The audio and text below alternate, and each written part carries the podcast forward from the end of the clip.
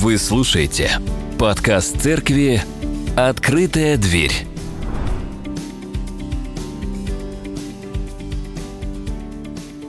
Друзья, мы с вами каждое воскресенье подробно, шаг за шагом, проходим послание в город Ефес. Я тоже примкнул к этому важному, интересному делу. Вот, и вместе с вами хочу прочитать, сейчас обсудить, поговорить и подумать над этим текстом. Давайте целиком прочитаем э, наш сегодняшний отрывок из этого послания, чтобы было нам понятно, над чем мы сегодня будем размышлять, рассуждать. Послание к Ефесянам, 3 глава, с 8 по 12 стих. «Мне, наименьшему из всех святых, дана благодать сия, благовествовать язычникам неисследимое богатство Христова и открыть всем, в чем состоит – домостроительства, тайны, сокрывшейся от вечности в Боге, создавшим все Иисусом Христом, дабы ныне сделалась известная Церковь начальством и властям на небесах многоразличная премудрость Божья по предвечному определению, которое Он исполнил во Христе Иисусе Господе нашим, в котором мы имеем дерзновение и надежный доступ через веру в Него – из всего этого отрывка выделил три основных, самых вот важных момента, о, котором, о которых мы сегодня будем говорить. Смирение, благовестие и открытие. Держите эти три э, слова в голове, потому что вокруг, вокруг этих трех понятий, смирение, благовестие и открытие, мы будем сегодня ходить, размышляя. Смирение. Благодать дана наименьшему из всех святых. Вот как было сказано апостолом. Вы знаете, никогда до конца непонятно, как человек, получивший многое, будет себя вести. Ну, имеется в виду власть, либо деньги. Не про антитела сейчас говорю. Вот, например, первый царь Израиля, когда его избрали, он вообще, помните, да, рабел, прятался, его даже вытаскивали из обоза, из этого, в котором он прятался. Он не очень-то хотел становиться царем. Ну, вот какое-то такое поведение интересненькое было. И какой итог? Имея огромную власть, он гонялся за Давидом, который, в свою очередь, называл себя плохой, убегая от, неправильно, от неправедного гнева первого царя Саула. И вот с другой стороны Давид, который плясал как мальчишка, когда, когда ковчег возвращался. Не постеснялся, находясь в особом положении, в большом статусе, искренне радоваться, за что потом получил порицание от жены. Жена моя, если я танцую дома или, не дай бог, пою, вот, помни, что я вместе с царем Давидом делаю царское дело. Это царское дело радоваться, что Бог наш есть Спаситель. Это царское дело радоваться тому, что Бог есть наш Бог. Просто примыкай ко мне и вместе будем петь. Ты в ноту, я не в ноту. В первых словах нашего текста мы видим, как Павел относится к себе. Я читал, да? Наименьшим из всех святых. Вдумайтесь, как он называет себя. Не просто маленький, а наименьший. Павел ясно понимает, кто он во Христе, и понимает тот труд, который совершили апостолы в деле благовестия народам.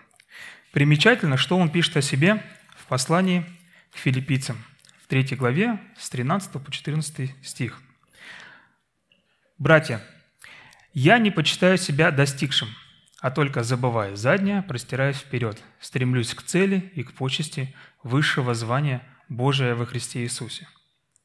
И еще момент в другом месте мы видим, как Павел относится к другим.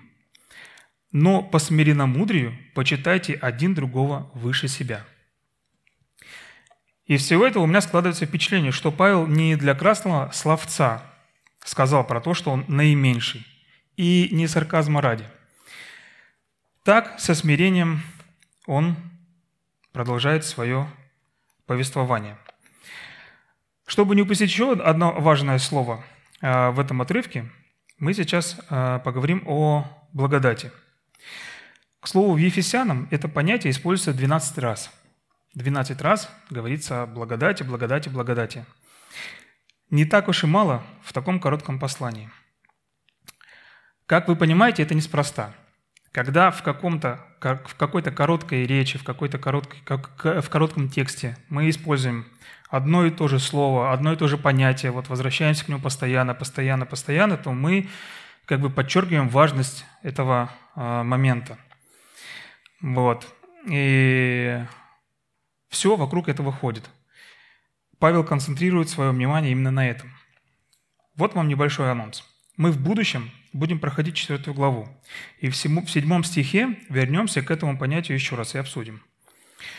А, ну а пока нам Павел ясно говорит, что он, осознавая себя на уровне наименьшего, вот самый меньший, да, помнит, кто он был и что он делал до встречи с Богом.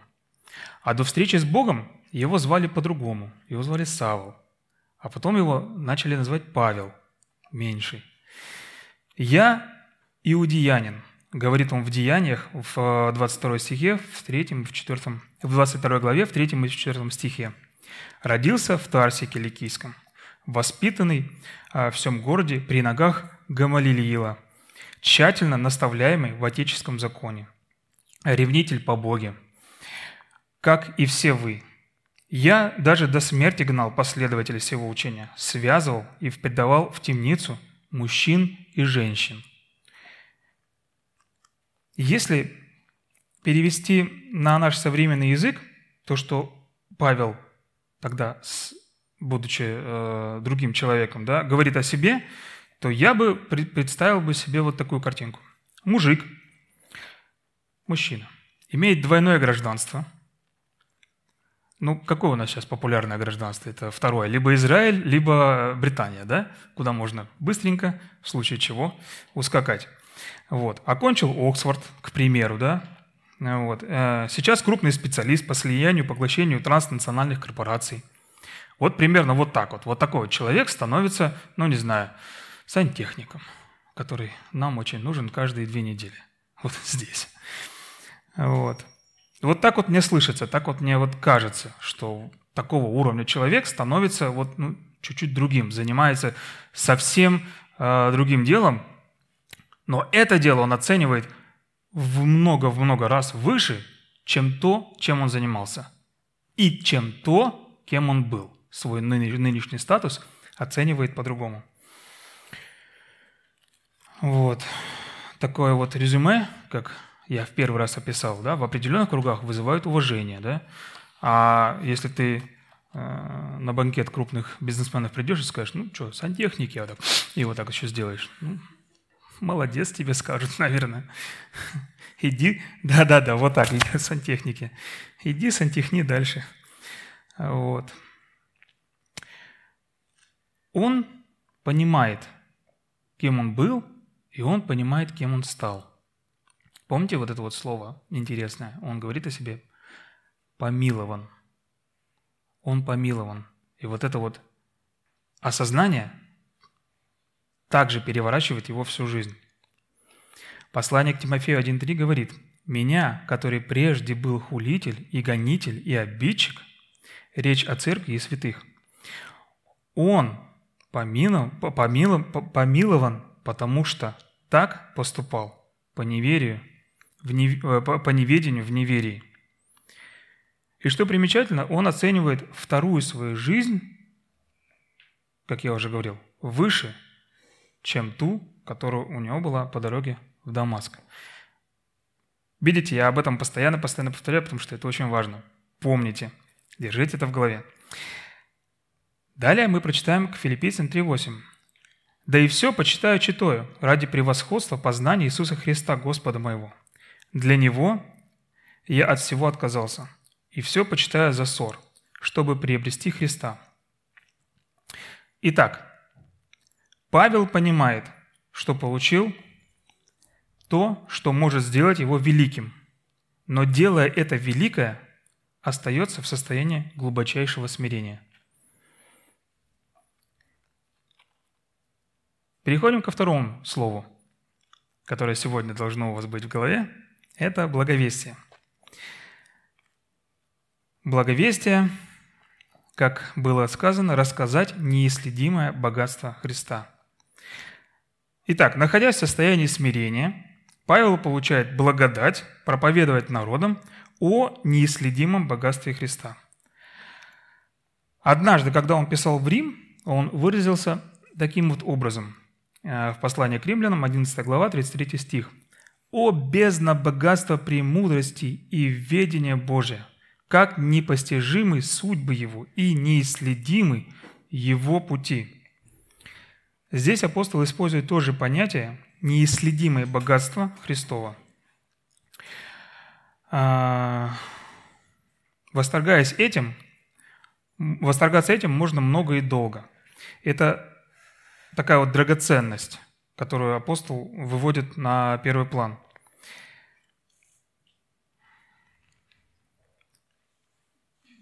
Любое благо должно работать и приносить плод.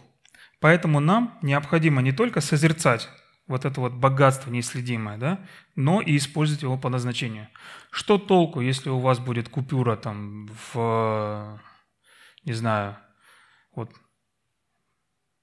если такая есть, конечно, в 1 миллион долларов, да, которая между банками ходит, и вы ее поставите туда, где хрусталь у вас стоит, в сервант или еще куда-нибудь, она будет лежать, покрываться пылью, от нее толку никакого. И она, а, да, она у вас есть, но что толку? Наша задача как христиан – делиться благой вестью со всеми народами, без исключения. И именно этого хочет Бог. Благая весть состоит в том, что мы можем другим открыть целый океан – целый мир богатства в Боге. И это одновременно привилегия и великое поручение от самого Иисуса Христа. Помните, что в конце Евангелия от Матфея было сказано, это знаменитое место, которое мы все знаем, учили наизусть. Вот, давайте с вами еще раз повторим. «Дана мне всякая власть, э, когда Иисус Христос возносился на небо, Он сказал вот эти вот слова. «Дана мне всякая власть на небе и на земле. Итак, идите и научите все народы, крестя их во имя Отца и Сына и Дух Святого, уча соблюдать все, что я повелел вам, и сея с вами во все дни до скончания века. Аминь». И мы с вами плавно переходим к кульминации этого текста. Открытие. Открытие самой сути тайны домостроительства, которая была сокрыта от вечности. Вот что мы видим. Там есть некая тайна. Тайны нас всегда привлекают. Особенно, если это секрет, который никому не говори. Это секрет. Ну а если скажешь, что это молитвенная нужда, то нормально. Но помни, это секрет. Тут не так. Это тайна, которая стала понятна нам, только нам, людям, и только в определенный момент. И вот почему об этом пишет апостол Петр. А, в первом послании к Петра есть такие слова. «К всему-то спасению относились изыскания исследования пророков, которые предсказали о назначенной вам благодати, исследуя на которое и на какое время указывал сущий Дух в них Христов, когда Он предвозвещал Христовы страдания и последующую за Ним славу. Им открыто было, что не им самим, а нам служило то, что ныне проповедано вам, благовествовавшим Духа Святом, посланным с небес, во что желают проникнуть ангелы. Внимание! Дело спасения человека настолько важно и персонально для людей, что Бог не посвящает во все тонкости ангелов, а только людей посвящает. Они, ангелы, имеют желание узнать и проникнуть в это.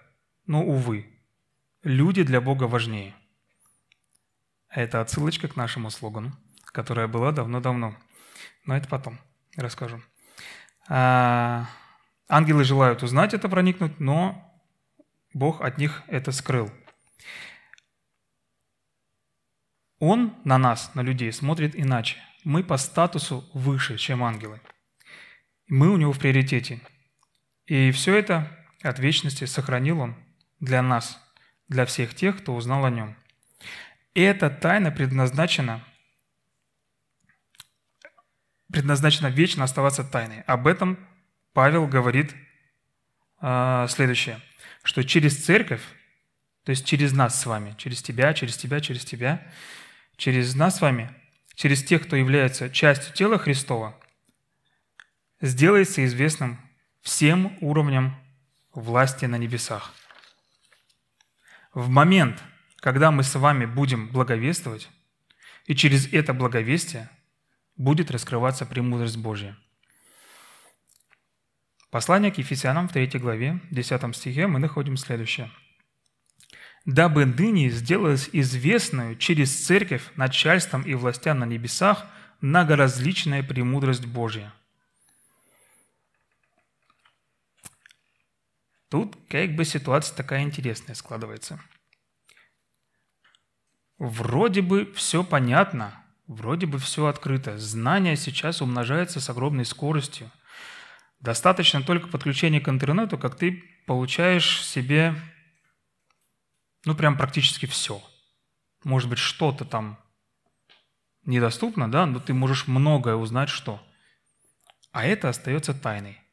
И эта тайна работает только тогда, когда мы с вами рассказываем другому человеку о спасении.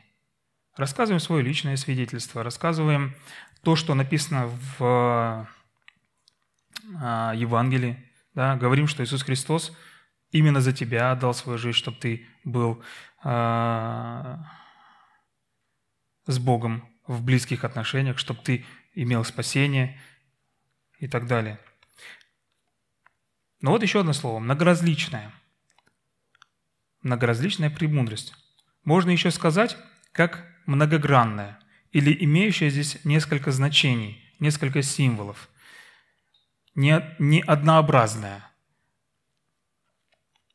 И здесь используется греческое слово «пойки», поли, точнее, простите, поли, поликолос – которая состоит из двух частей. Первое поле, мы используем ее почти всегда там. Поликарбонат, что еще с приставкой можно использовать? Полиглот, вот, и так далее. А вот второе слово, пойколос, само по себе означает различный, разнообразный и многообразный. Без вот этого вот усиления. Получается, что апостол зная про это слово, специально перед ним поставил другое, да, чтобы его сделать, возвести в другую степень. То есть, э, если использовать наш, допустим, язык и попробовать э, поставить приставку «воз» к какому-то другому слову, да? Ну, есть высокий, есть очень высокий, есть возвышенный. Понимаете, да, о чем речь? И поэтому апостол использовал вот именно эту приставку, чтобы подчеркнуть это слово, и чтобы оно э, читающим бросилось в глаза. Далее, первое послание Петра, 4 глава, 10 стих, повествует нам следующее. «Служите друг другу каждый тем даром, какой получил, как добрые домостроители многоразличной благодати Божией». А вот здесь используется просто это слово – без вот той самой вот приставки. Единственный раз в Новом Завете Павел использует это слово вот с этой вот приставкой, которая умножает значение слова. Конечно, это слово определяет основное – мудрость Божию. Послушайте, как будто у Павла не хватает слов. Вот он хочет сказать что-то, да, а потом вот как-то ее возвеличивает, это слово. Даже вот э, у меня в голове крутится пример э, такой, да, что если бы можно было э, добавить э, слово вот это вот поле, поле, поле, он несколько раз бы через тире бы прописал бы это слово, э, сделая его э, в десятки раз, увеличив вверх. Многоразличная премудрость мудрость. То есть Бог нам ее сначала дал, а после наша задача – делать эту мудрость известной. Это наша ответственность. Как ответственность каждого личная, персональная, так и ответственность церкви в целом. Это похоже на историю с талантами, когда господин раздал таланты и сказал рабам своим использовать для роста и умножения – Помните, какой был итог? те, кто увеличивал в двое раз, да, господин приглашал войти в радость. А те, кто побоялся использовать это, у них было изъято то, что у них было, да, и он остался вне радости того человека. Кратко напомню вам историю, описанную в книге Иезекииля в 33 главе. «Было слово Господне к пророку, чтобы он изрек слово к народу, что если будет война, то, готовясь к ней, ставят дозорных и всех оповещают. Заблаговременно о движении неприятелей. И на нем, э, на вот этом вот дозорном, сконцентрировалась ответственность. Предупредить вовремя. Если кто-то не послушался, то ответственность дозорного снималась. Дозорный предупредил, ты не послушался, не поднял ворота, не, не, не убежал в город, не подготовился к атаке, все, до свидания. И наоборот, если дозорный проспал, и из-за этого э, город получил поражение, да, то, значит, э, к дозорному можно было предъявлять претензии, мягко сказано претензии, да, там, наверное, было очень все жестоко. Вот. И с него спрашивали очень даже хорошо. И в конце этой истории Иезекииль подчеркивает, «И тебя, сын человеческий, я поставил стражем к дому Израилеву, и ты будешь слышать из уст моих слова и вразумлять их от меня». Это о том же. Говорится здесь о том же.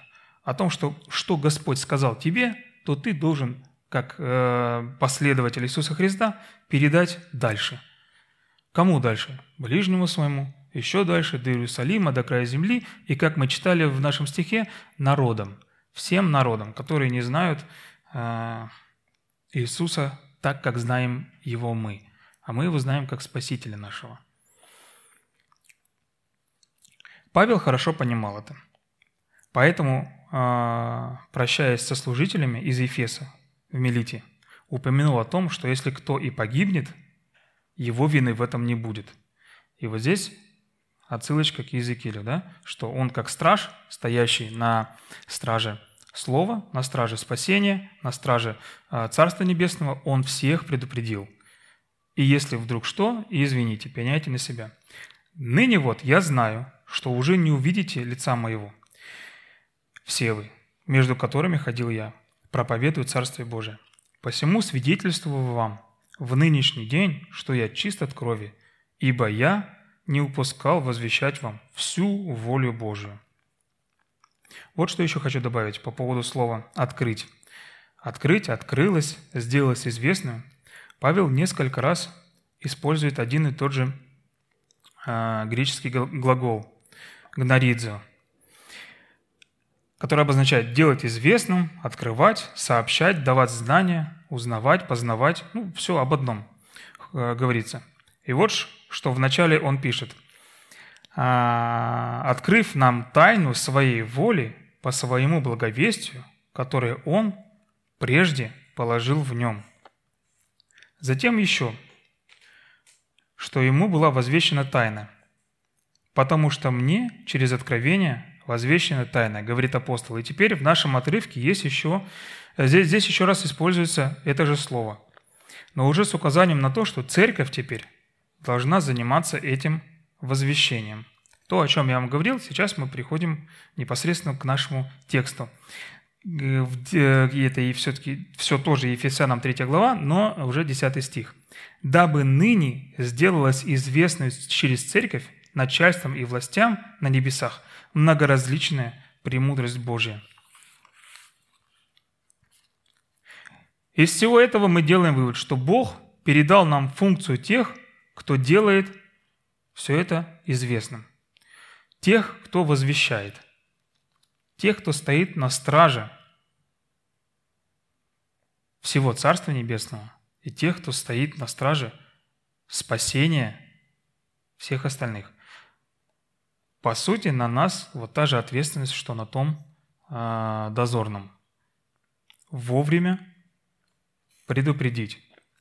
Мы не знаем, когда придет Христос, Поэтому никогда нельзя сказать, что сейчас рановато предупреждать, а вот когда вот будет момент, я предупрежу. Нет, мы этого не знаем. Поэтому вовремя всегда, в любой момент. И все это, о чем я говорил, не спонтанная история. Не то, что а, надо что-то быстро сделать, и вот люди совсем, ну вот смотрите, как Бог, да, допустим, я вот представил себе эту картинку, как, еще раз подчеркну, у нас модно в церкви сейчас визуализировать. Давайте с вами э, будем модными и попробуем смоделировать, свизуализировать эту ситуацию. Бог создал все, ну, держите в голове, что Он знал, что все будет не так, как э, изначально планировалось, поэтому а, новый план, новый план, новый план, новый план, который приведет к спасению, да, и так далее. И вот он создает нас, людей, идеальными, все классно, да, проходит время, случается э, судьбоносная история в Эдемском саду, вот, проходит время, приходит Христос, проходит время, и вот мы сейчас здесь. К чему это все? Еще до того, как началась э, воплощаться задумка Бога о создании Земли и Вселенной, у него был этот план относительно нашего спасения. Можно назвать его планом «Б»? Я не знаю.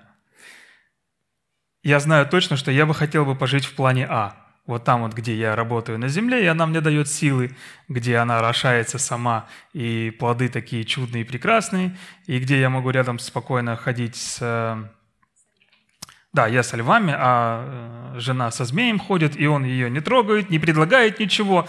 Вот. Я бы хотел бы это увидеть, но, увы, наверное, я живу в плане «Б». Но он тоже хорош. Он тоже хорош. Иначе бы Бог его не придумал и не дал бы его мне. Задумка всего этого спасения всех народов разработана была от вечности. И в этот процесс спланированный – выстраданный, во всех смыслах этого слова, выстраданный, да, 2000 лет назад, почти. Бог приглашает нас. Он говорит, я это задумал вон когда, да, вы вот что сделали, я вам сына дал. И теперь что? Я вот все сделал, теперь ваша часть. Все, я понял, теперь моя часть. Это великий дар и великая привилегия говорить о том, что ты веришь. веришь в Бога, веришь в спасение и веришь в то, что Бог не оставит, не покинет тебя никогда. И я больше чем уверен, да, скажу, если бы что-то пошло не так, у Бога всегда есть план, чтобы все выровнять. Это и глобально, это и в частности. Как знаете, да, э, бывает в жизни вот все плохо, все плохо, все плохо, а потом раз, как интересно – Оказывается, вот оно, что могло быть. Да? А, у Бога всегда есть то, что для нас будет лучше, нежели то, чего мы себе можем представить. Идем дальше. Послание Ефесянам 3 глава 11 стих. Здесь сказано «по предвечному определению, которое Он определил в Иисусе Христе». И завершает мысль Павел такими словами, в котором мы имеем дерзновение и надежный доступ через веру в Него. Дерзновение. Очень интересно, очень старое слово для слуха, для нашего, но не для тех, кто любит синодальный перевод. Мы-то знаем, что это хорошее слово. Оно означает не что иное, как общение в свободе, общение как со своим, общение как вот с родным – а, ну вот, например, дети царя, да, дети президента, они же приходят к отцу, на «ты» говорят ему, да, дергают за штанину, там, еще что-то. Они, вот, вот это и есть то самое дерзновение, да, и, а, но когда к президенту приходит министр, у него нет такого дерзновения. У него вот дерзновение только наоборот, прям очень наоборот, совсем. И особенно, если ты в своем министерстве что-то не то сделал. Там прям даже близко нет этого. А, мы дети царя. У нас есть это право, есть это дерзновение, о котором а, Бог нам лично говорит. Мы можем приходить и дергать его за штанину и говорить, Господь,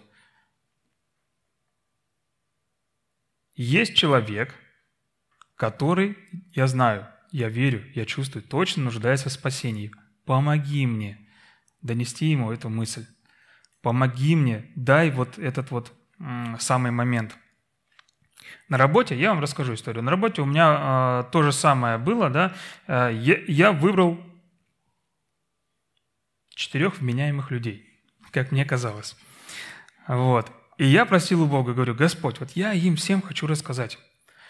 А, молился я недолго, потому что это э, тоже было в интересах Божьих, да, и поэтому случилось так, что мы э, в доковидную эпоху э, вместе сидели за столом в том самом в нашей столовой, и разговор сам вышел на это. Все. Достаточно мне было сказать того, что я спасен, что Иисус Христос умер, и что Он умер за тебя, за тебя, за тебя, и если ты в это поверишь, то ты также будешь спасен. Вот это краткое благовестие. Это, ну не знаю, даже не надо долго сидеть рассказывать чего-то. Главное, вот самое главное, да, сказать человеку эти слова, а потом уже от этих слов идти вести беседу дальше – подытожьте еще раз, да, вот донесите ему саму мысль, что Иисус Христос умер, чтобы ты не умер. Если это понятие останется у них в голове, вообще классно. Вот. Если не останется, ваша задача просто продолжать молиться. Потому что первую часть вы выполнили, вы донесли эту самую благую весть. Ключевой момент, который состоится в том, что не ты умер, не ты умерла, не ты умер, не ты умерла, а умер за тебя Иисус Христос. Чтобы ты ты, ты, ты, ты и даже ты жили вечно.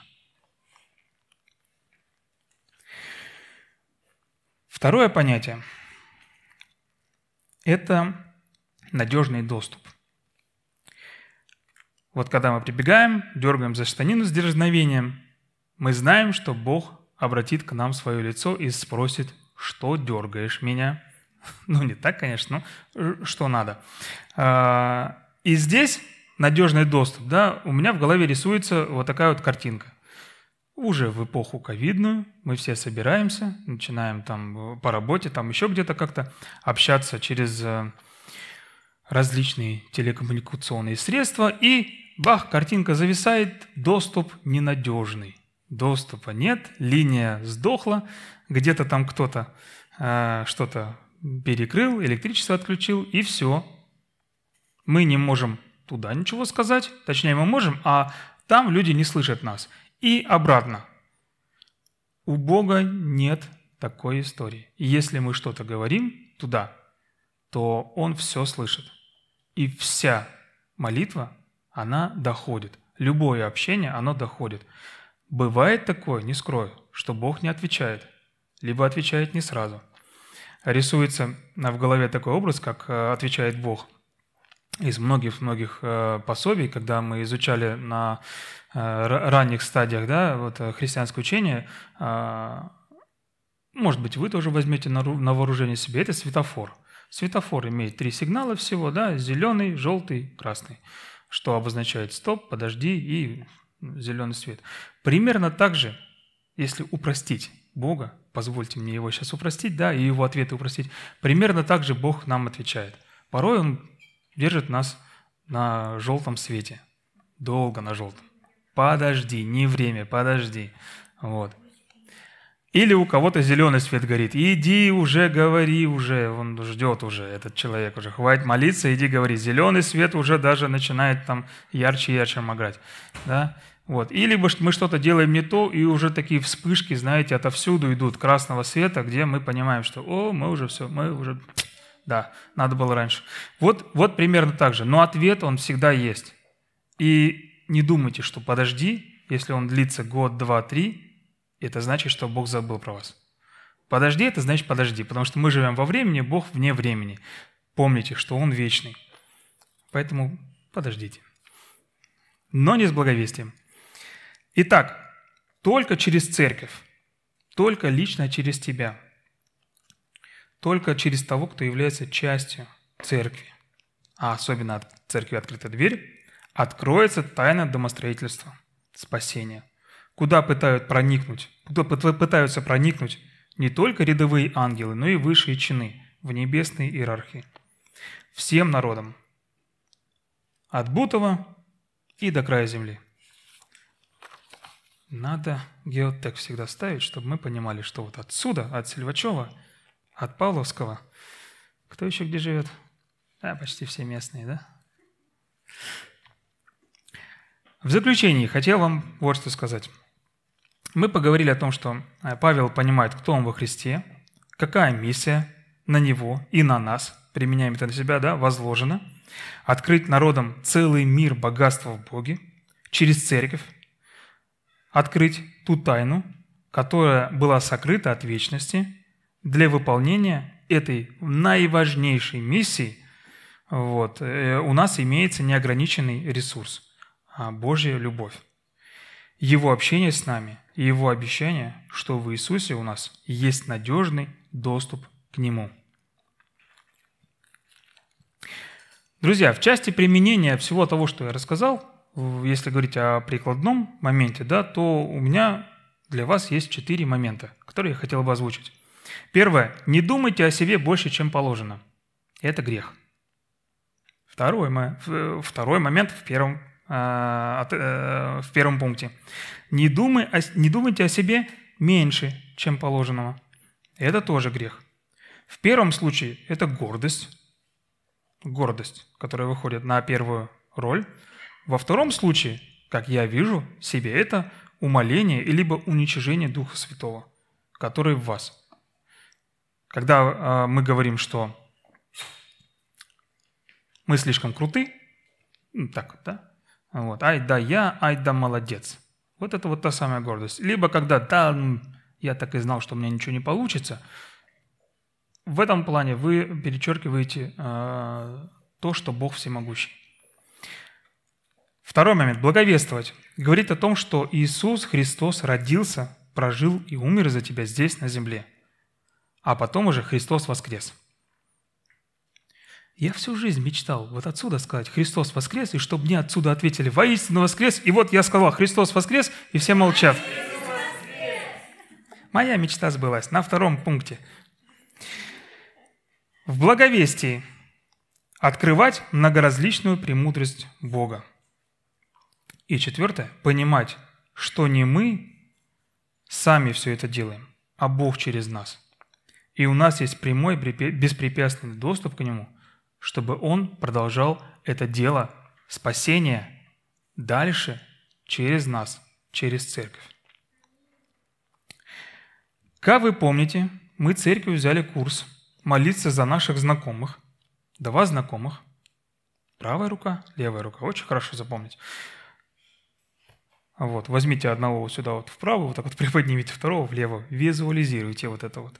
Вы их вот так вот взяли, либо вот так вот, в зависимости от того, какие знакомые, я не знаю. Вот. Или вот так вот, братаны. Вот. Вспомните их имена. Вот прямо сейчас вспомните в своей голове. Два имени. Толкни его. Два имени. Вспомните их имена и вместе со мной помолитесь через две минуты. А после молитвы, после служения, обязательно поговорите с ним. Поговорите с ними и продолжайте молиться за них, заступаться за них, ходатайствовать за них. И я больше чем уверен, что в этот момент, в первый, во второй, в третий, вы исполните волю Божию. Вы исполните то, что Бог хочет делать, вы исполните то, что Бог начал делать, и вы исполните то, что Бог будет э, это дело продолжать и после нас.